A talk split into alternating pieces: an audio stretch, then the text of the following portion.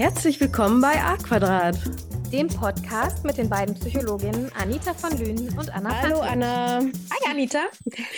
Heute geht es um Eltern-Kind-Beziehungen in verschiedenen Phasen. Da ist ja die Geburt und die Kleinkindphase, die Pubertätphase. Eigentlich gibt es immer irgendwelche Phasen zwischen den Eltern und Kindern. Da äh, muss man immer gucken, wo die Verantwortung bei mir liegt oder bei dem Kind. Weil eins steht nun mal immer fest für die Eltern, man bleibt immer Mama und Papa, egal ob das Kind jetzt nun vier oder 40 ist. Ähm, man ist immer dabei zu gucken, geht es dem Kind gut, habe ich alles gemacht, kann ich noch was machen. Natürlich verschiebt sich die Beziehung mit dem Alter, mit der Zeit, mit der Erfahrung. Ähm, aber ich merke oft, dass dieses Loslösen teilweise den Eltern noch ein bisschen schwerer fällt als den Kindern, wenn wir bei der Entwicklung sind. Und ähm, ja, dass manche an manchen Dingen noch festhalten, obwohl die dann schon vorbei sind oder ja auch gar nicht in der Elternrolle richtig ankommen. Also es ist ein Riesenthema, wie mhm. man in der Elternrolle ankommt. Das ist ja schon mal erstmal, vor allen Dingen, wenn das erste Kind ist, das ist dann so von 0 auf 250. Ähm, mhm. Vorher warst du für dich verantwortlich, vielleicht noch für einen Partner, vielleicht noch für ein Haustier. Ne? Hattest zwar auch Verantwortlichkeiten, aber nicht permanent 24-7 und ja, es ist auch eine komplett neue Rolle, eine komplett neue Verantwortungsrolle. Es ist was anderes, wenn du ab und zu mal auf deinen Neffen aufpasst oder auf deinen eigenen Sohn ähm, oder selbst wenn du ein Haustier hattest, ist es dann noch ein Stück weit anders, weil halt andere Bedürfnisse noch dazukommen, neben Füttern und Liebhaben und äh, rausbringen und versorgen und noch alle anderen Bedürfnisse. Und dann kommt auch noch das Umfeld, was auf die Eltern-Kind-Beziehung auch noch zusätzlich wirkt. Ne? Also Vorstellung, wie man ein Kind zu erziehen hat. Und das drückt ja auch noch auf die Beziehung zwischen den Kindern. So, mhm. habe ich alles erwähnt, Anna? Wahrscheinlich habe ich alles vergessen. sehr umfangreiches Thema. Und ich habe mich jetzt gerade noch mal so zurückkatapultiert gefühlt äh, in die Zeit, als ich Mama geworden bin und habe so überlegt, ja, also bei uns gab es in unseren beiden Familien gab es nicht irgendwie äh, Babys, mit denen wir Erfahrungen machen konnten. Es gab im Freundeskreis ja, gab es schon so die ersten Kinder, aber jetzt auch nicht so, dass ich da permanent irgendwelche Babys auf dem Arm hatte oder äh, gebabysittet hätte oder so. Ich bin da wirklich so ziemlich reingeworfen worden in diese Versorgung von einem Baby und dann kam bei mir tatsächlich auch noch mein äh, Imposter-Syndrom dazu und ich habe mich wirklich lange Zeit gefühlt, als würde ich Mama spielen und wäre gar keine Mama. Also oh, es ja. hat echt, hm. es hat echt richtig lange gedauert, bis ich selber gemerkt habe, doch, du bist die Mama von diesem Kind. das war echt eine sehr interessante Erfahrung, so rückblickend, ja. Also nicht, dass ich keine Beziehung zu meinem Kind gehabt hätte, um Gottes Willen. Die Beziehung, die Bindung war sofort da, aber so dieses Gefühl, ja, ich bin jetzt wirklich eine Mutter, ich bin in meiner Rolle als Mutter angekommen, das hat sehr, sehr lang gedauert. Ich glaube, jede und, Mama ähm, kann das total nachvollziehen, was du gerade sagst, vor allem wenn es das erste Kind ist. Ne? Und ich glaube, mit jedem Kind ist es auch noch mal ein Stück weit anders. Da hast du dich zwar, also ich habe nicht mehrere Kinder, aber ich kann mir vorstellen, du hast dich zwar an diese Mutterrolle irgendwie gewöhnt, aber es verschiebt die ganze Konstellation in der Familie ja trotzdem. Da ja. entsteht ja trotzdem noch eine andere Dynamik und es ist trotzdem noch neu. Ja, definitiv. Und du hast eingangs auch was gesagt, was ich total wichtig finde, Anita, nämlich dieses alles ist eine Phase. Und das war ehrlich so platt sich das anhört, aber das war ein Satz, der mir so oft wieder Zuversicht gegeben hat, wenn es mal wieder total schwierig war mit meinem Kind. ich mega überfordert war. Ich dachte, ich kann nicht mehr, das kann nicht mehr so weitergehen. Ich ertrage das nicht mehr. Ja, wenn er zum hundertsten Mal keine Ahnung was gemacht hat. Und ich dachte, ich kann es nicht mehr aushalten. Es ist alles eine Phase und das heißt, alles es geht alles vorüber. Um.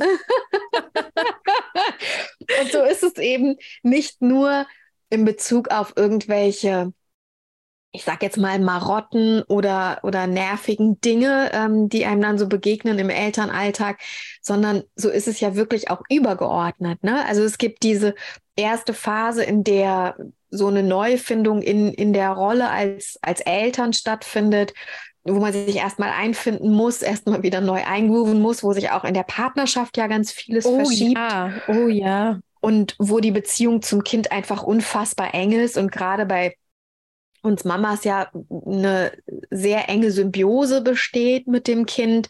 Ähm, und dann gibt es die Phase des Kleinkindalters, wo die Kinder eben anfangen, sich abzulösen. Wobei, wenn man es ganz fies will, ist ja tatsächlich die Geburt schon der erste große ja, Ablöseprozess, wo man da loslassen wird muss. sich abgenabelt.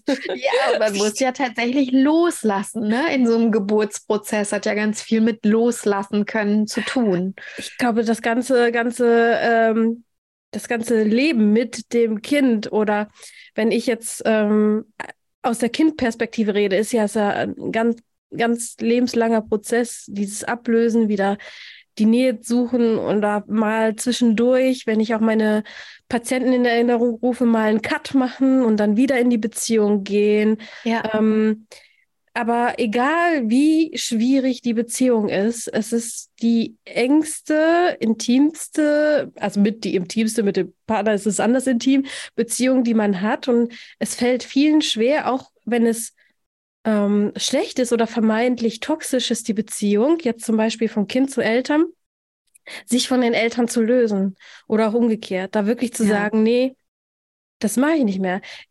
Also weiß ich nicht. Natürlich ist es auch schwer, von, sich von guten Freunden zu lösen, aber ich erlebe das in meinem Umfeld und auch bei Patienten wesentlich einfacher in Anführungszeichen, als sich von den Eltern zu lösen. Also so einen Cut zu machen, jetzt ganz brutal. Naja, also ich meine, Partner sind austauschbar, Freunde sind austauschbar, aber Eltern hast du nur dieses eine Paar. Das ist so. Und ähm, die Erfahrungen, die Beziehungserfahrungen, die du als Kind mit Eltern machst, sind die, die dich am meisten für dein Leben prägen. Und alles andere baut sich darauf auf, an Beziehungen und an Beziehungserfahrungen. Und es ist harte Arbeit, ähm, wenn da was schiefgelaufen ist, das aufzuarbeiten. Ja. Und ich, ich verstehe das gut, warum dieser Cut der schwierigste ist, sowohl für Eltern als auch für Kinder, ne, egal von wem der jetzt ausgeht. Manchmal geht er von der einen, manchmal von der anderen Seite aus, dass das ein unfassbar schmerzhafter Prozess ist, äh, wenn man, ja, wenn man diese Beziehung eben trennt, tatsächlich. Aber es gibt natürlich auch eine gesunde Autonomie, die ich sehr begrüße. Unbedingt. Unbedingt. Unbedingt. Sowohl von den Eltern als auch von der Kindesseite aus, weil ich erlebe es auch immer wieder, dass, wie ich schon anfangs sagte, Eltern gibt, die einfach nicht loslassen können oder wollen oder gewisse Lebensphasen des Kindes festhalten, obwohl das Kind sich schon weiterentwickelt hat und das ähm, Elternteil einfach in dieser Phase noch weiter steckt und es irgendwie zwingt, das Kind in dieser Phase zu bleiben. Ja, und egal in welcher Lebensphase ein Kind ist, und damit meine ich jetzt wirklich von Geburt an bis äh, zum Tod, weil wir bleiben immer das Kind unserer Eltern, wie du schon gesagt hast, egal in welcher Phase, Kinder brauchen immer Freiräume. Sie brauchen immer die Möglichkeit, unbeobachtet zu sein, äh, Geheimnisse zu haben, ihren, ihre eigene Intimsphäre wahren zu können. Und das ist für Eltern total wichtig, das zu respektieren und da auch nicht über ein Schamgefühl hinwegzugehen von einem Kind, ne? wenn ein Kind anfängt, die Tür vom Badezimmer zuzumachen, mhm. auch zu respektieren, dass die zu ist. Genauso möchte ich ja auch nicht, dass einfach jemand reinplatzt, nee. äh, ne? wenn ich meine Intimsphäre gewahrt haben möchte. Und ähm, das ist super wichtig, dass wir das auch als Eltern von unseren Kindern eben wahren. Und total schön ist, wenn uns das gut gelingt, dann ähm, wissen unsere Kinder eben auch, dass sie uns vertrauen können und ja. uns auch Dinge anvertrauen können, freiwillig, wenn wir sie nicht unter Druck setzen oder zwingen, alles mit uns zu teilen. Also ich finde das ganz furchtbar, wenn Eltern das nicht respektieren, ja. wenn ein Kind sagt, äh, ich möchte das nicht erzählen. Ja, ja, ganz, ganz furchtbar. Oder ich weiß, ich bin auch eine sehr neugierige Person, ist ja auch mein Beruf, äh, abzuwarten, bis das Kind kommt, äh, wie war die Schule und es nicht sofort zu überfallen. Ne? Das ist ja auch so ein bisschen Drängen und das Ankommen nicht zu respektieren oder ich will hier nicht gerade darüber reden. Das ist ja, da fängt, da, damit fängt es schon an. Ja. Was ist eine gesunde Eltern-Kind-Beziehung für dich? Das hast du ja schon angedeutet. eine gesunde Eltern-Kind-Beziehung bedeutet für mich, dass es bedingungslose Liebe gibt. Und ähm, da liegt die Verantwortung auf jeden Fall in den Händen der Eltern, ja, diese Basis für bedingungslose Liebe zu schaffen. Und eine gesunde Eltern-Kind-Beziehung hat sowohl Bindung als auch Autonomie. Und das ist, wie gesagt, egal in welchem Lebensalter oder in welcher Lebensphase jemand steckt, dass es immer ein Bindungsangebot gibt, aber niemals einen Zwang und immer die Möglichkeit für Autonomie und auch die Ermutigung zur Autonomie gibt. Ja. Aber dann kommt das, was ich auch gesagt habe, die Gesellschaft. es gibt ja immer von außen Sachen, also die du dann mit deinem Kind und deinem Partner im besten Fall, ähm, im besten Fall sage ich, weil es ist immer schöner, Kinder zusammen zu erziehen aus Erfahrung. ähm, gibt es immer Leute, die meinen, es besser zu wissen als du. Und das kann die, diese D Dynamik zwischen Eltern und Kindern auch ein bisschen erschweren. Ja, total. Nicht, dass es die Leute von außen böse meinen. Es gibt ja auch soziale Institutionen oder zum Beispiel auch Schule, die es wohlwollend meinen und ähm, sagen, ja, das Kind muss mal ein bisschen das und das und das und das. Ähm, das kann es auch durchaus erschweren, auch den Blick auf die Beziehung, wenn da Leute sind, die sich immer wieder einmischen.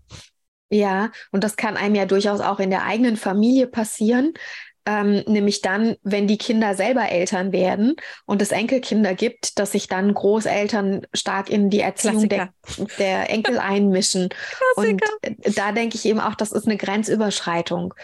Ähm, ich bin ja ein Freund davon, Eltern immer zu ermutigen, dass sie die Experten sind für ihr Kind. Und sie können sich so viele Ideen und Tipps holen, wie sie möchten, sofern sie das selber wollen. Aber letztlich die Verantwortung tragen immer die Eltern und die Entscheidung treffen immer die Eltern, es sei denn, es gibt halt wirklich gravierende Gründe, dass sie ihrer Verantwortung nicht gerecht werden können. Ja, ja weil sie vielleicht selber erkrankt sind oder keine Ahnung was. Ja. Ähm, einfach die kognitiven Voraussetzungen nicht haben. Aber ich bin wirklich ein Freund davon, Eltern zu ermutigen und Eltern zu stärken in ihrer Eigenverantwortung für sich und ihre Kinder. Und es gibt mittlerweile einfach so viele verschiedene Modelle, wie Familien funktionieren, wie Familienalltag funktioniert, ähm, wie Rollenverteilungen in Familien stattfinden kann. Ja. Und da finde ich einfach, das muss jede Familie für sich finden und das muss für die äh, ganz spezielle Situation, für die ganz speziellen Personen, für die ganz spezielle Konstellation, für dieses System, sag ich als Systemikerin, muss es einfach passen. Und da ja. gibt es, da gibt es kein Universalschema, was man drüberlegen kann und das stimmt für alle. Das ist einfach eine Utopie, das funktioniert nicht. Nein, das funktioniert auch nicht. Ähm, ich meine, es ist, wenn ich solche Ratschläge höre, dann bedanke ich mich ähm, und sage, ja, ich werde meinen Weg finden. Ich berücksichtige deine Worte im Hinterkopf, also ich habe die Worte gehört, aber passt das so an, wie ich es für richtig halte oder wo ich denke, dass das passt. Ähm, ja, das war mir auf jeden Fall wichtig. Auch die Kinder müssen auch gucken, wie die Beziehung halt passiert. Lassen sich natürlich, je nachdem, welches Alter da ist, auch leichter beeinflussen von ähm, Gleichaltrigen oder auch anderen Leuten. Aber ja, eine der, der schwierigsten Phasen ist ja die Pubertät. Ne? Wenn ein Kind in die Pubertät kommt, ist das eine extreme Belastungsprobe für die Eltern-Kind-Beziehung. Und zwar für beide Seiten. Ja, also plötzlich findet man sich gegenseitig doof und das macht keinen Spaß. also den Kindern sind die Eltern peinlich oder wir haben blöde Ideen oder blöde Ansichten und man will sich abgrenzen und die Eltern ärgern sich vielleicht, dass das Kind unverantwortlich ist oder sich daneben benimmt oder äh, weiß ich nicht, nur noch motzt oder sich nur noch verkriecht und nicht mehr äh, kommt und, und mit den Eltern irgendwie den Alltag teilt oder die Gefühle teilt. Und das ist echt eine mega Herausforderung für beide Seiten. Total, ja.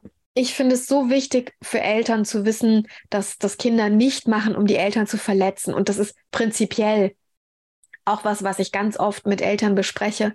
Das macht dein Kind nicht, um dich zu verletzen. Wenn dein Kind einen Wutausbruch hat, wenn dein Kind keine Ahnung äh, äh, rummotzt, wenn dein Kind stänkert, wenn dein Kind sagt, mir schmeckt das Essen nicht, macht's das nicht, um dich zu verletzen. Es ist einfach ein Ausdruck seiner eigenen Gefühlswelt und bitte nimm's nicht persönlich, ähm, bezieh's nicht auf dich. Ja, und da irgendwie als Eltern ruhig zu bleiben, immer mal wieder durchzuatmen und ähm, trotzdem ein Bindungsangebot zu machen, ist total wichtig.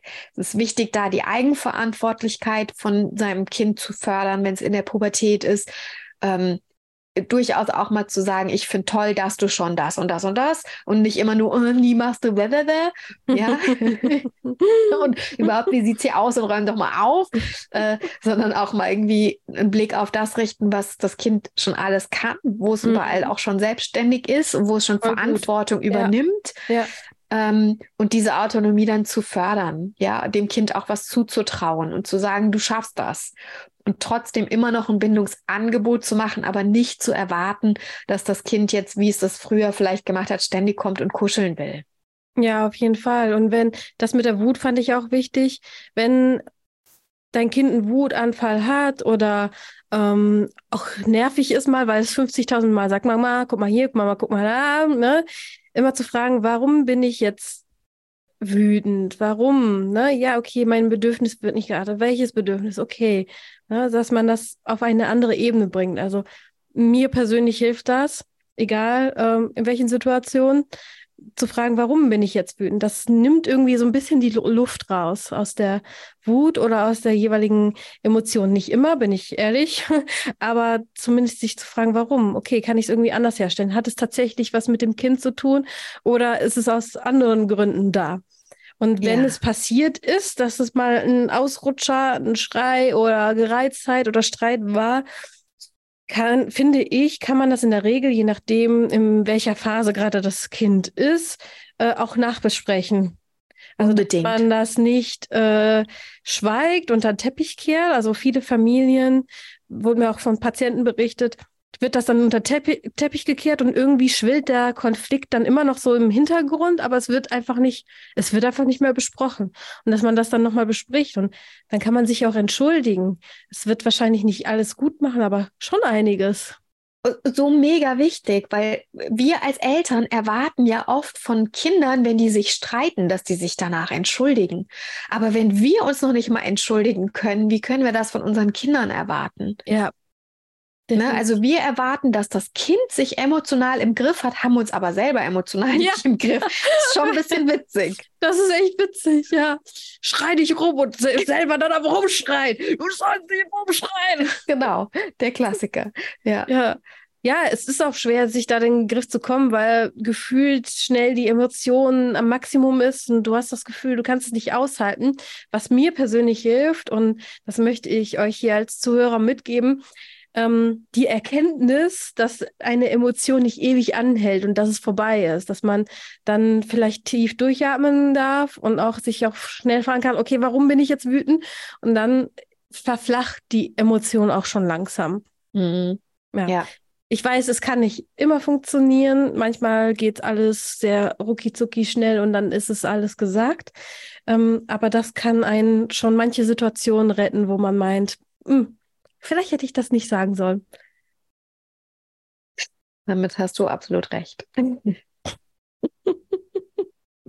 Jetzt waren wir gerade bei der Pubertät, dann, dann kommen wir als nächstes Jahr in die Phase der jungen Erwachsenen, die dann eben durchaus schon ein eigenverantwortlicheres Leben führen, vielleicht auch dann irgendwann ausziehen von zu Hause, sich ähm, ja ein eigenes Leben aufbauen, vielleicht eine eigene Partnerschaft haben, in der sie leben, wo sie ihre ähm, Intimität eben teilen und dann weniger mit den Eltern teilen, was sie so bewegt.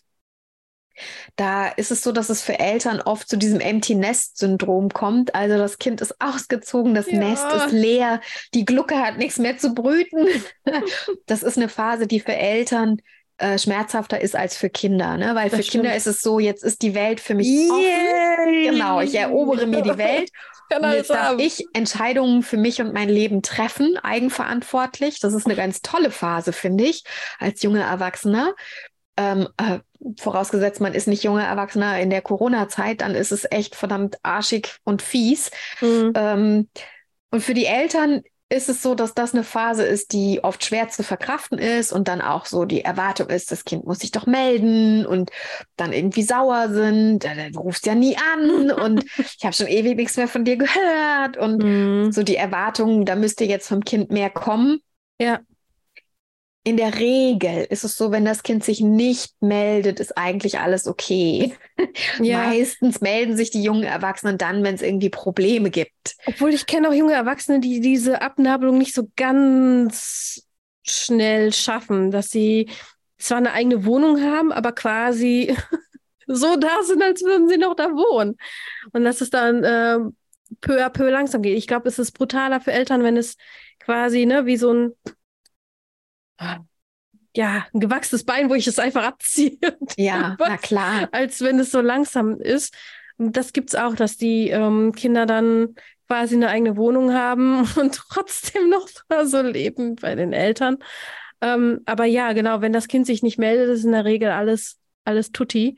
Und dein Kind hat dich immer im Kopf und hat dich gerne, nur es versucht gerade sein eigenes Leben irgendwie zu ordnen und ist viel beschäftigt an vielen Stellen. Und es kommt auf dich zu. Also wenn die Beziehung stabil ist und die Grundsteine und das Fundament gut gelegt ist, dann ja. in der Regel ähm, kommt es zu dir.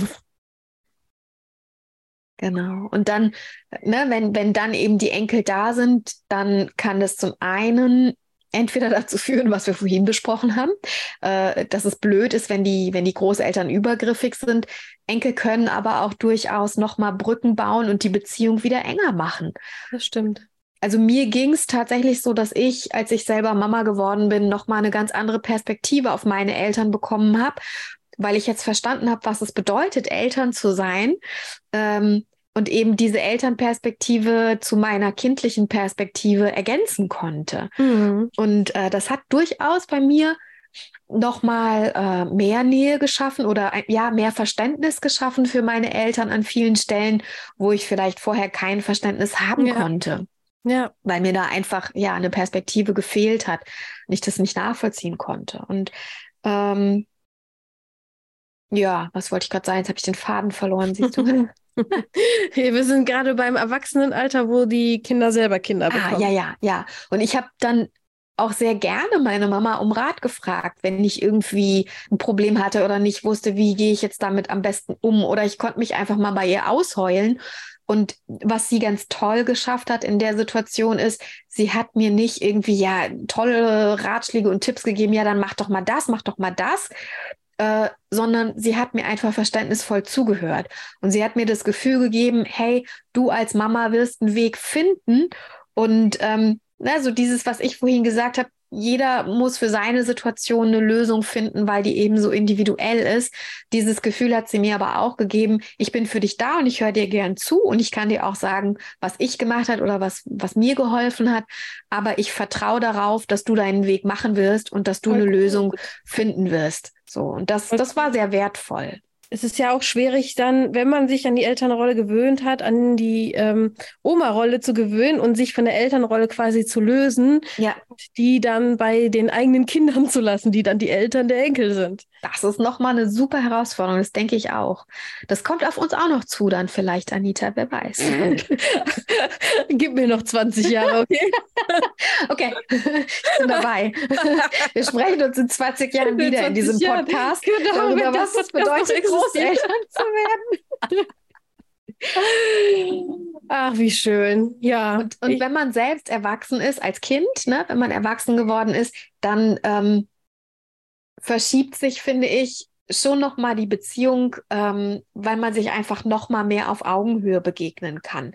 Also man hat jetzt die Verantwortung für sein eigenes Leben in der Hand und ist nicht mehr in dieser Abhängigkeit und kann sich einfach viel mehr auf Augenhöhe begegnen. Ja. Und irgendwann verschiebt es sich eben vielleicht nochmal ein Stückchen, wenn dann die eigenen Eltern pflegebedürftig werden oder wenn zum Beispiel eine Demenzerkrankung kommt, dann kann das Ganze nochmal ein bisschen sogar in eine Rollenumkehr ähm, kippen, mhm. was auch nochmal ein super schwieriger Prozess ist. Wir können eigentlich über jeden Podca äh, Podcast, über jeden kompletten Podcast, ja. ja. Das habe ich auch gesehen ähm, in meiner Familie, als meine Oma so, äh, ja, anfängliche Demenzsymptome bekommen hat, so gegen Ende ihres Lebens, dass das nicht einfach war äh, in meiner Familie, das zu verarbeiten und damit umzugehen. Und da kann es dann auch oft passieren, dass man als Kind ärgerlich wird. Und so wie du gesagt hast vorhin, hinterfrage, warum bin ich jetzt wütend, finde ich das an der Stelle auch wichtig. Und ich glaube, dass das viel damit zu tun hat, dass man, ähm, dass es beängstigend ist auch, wenn ja, die eigenen Eltern plötzlich anfangen abzubauen. Total, die waren immer Fels in der Brandung im besten Fall, ne? Wir haben Richtig. alles gestützt, unterstützt und jetzt, ja, muss man jetzt, das übernehmen. Genau, und jetzt sind sie diejenigen, die eine Bedürftigkeit vielleicht haben, äh, die Unterstützung brauchen, die die Dinge nicht mehr so packen, egal ob jetzt körperlich oder mental äh, oder emotional. Und ähm, ja, das ist für beide Seiten eine große Herausforderung. Ich glaube, dass es auch für alte Menschen dann eine große Herausforderung ist, diese Hilfe von ihren Kindern anzunehmen ja. und da eben auch anzuerkennen, dass bestimmte Dinge nicht mehr möglich sind. Und ich glaube, es ist ganz gut, dass man sich Unterstützung holt, zum Beispiel bestimmte Aufgaben abzugeben. Also wenn es eine zu große Herausforderung ist, da in der Pflege der Eltern aktiv zu sein, darf man diese Pflege auch abgeben. Auf jeden Fall. Da haben viele ein schlechtes Gewissen, aber ich finde, ähm, ja, braucht man gar nicht haben, weil manche Sachen will man vielleicht auch nicht machen oder kann einfach nicht machen, äh, weil es einfach emotional, mental nicht machbar ist. Genau. Und in Beziehung bleiben, wie gesagt, trotzdem immer. Also immer ein Beziehungsangebot machen und das kann man dann von beiden Seiten aus machen. Tja, Anna, ich glaube, wir können wirklich einen ganzen Podcast darüber machen. Wenn ihr mehr über Eltern-Kind-Beziehungen generell, dieses Familienthema euch mehr interessiert, lasst es uns doch wissen. Ich habe so einen Umfragebutton hier integriert. Wenn ihr nicht wisst, wie dieser Umfragebutton funktioniert, dürft ihr uns auch gerne eine E-Mail schreiben. Und wenn ihr euch mehr Familienthemen wünscht oder in die Richtung euch noch was anfällt, könnt ihr uns gerne anschreiben. Das würde mich mega interessieren.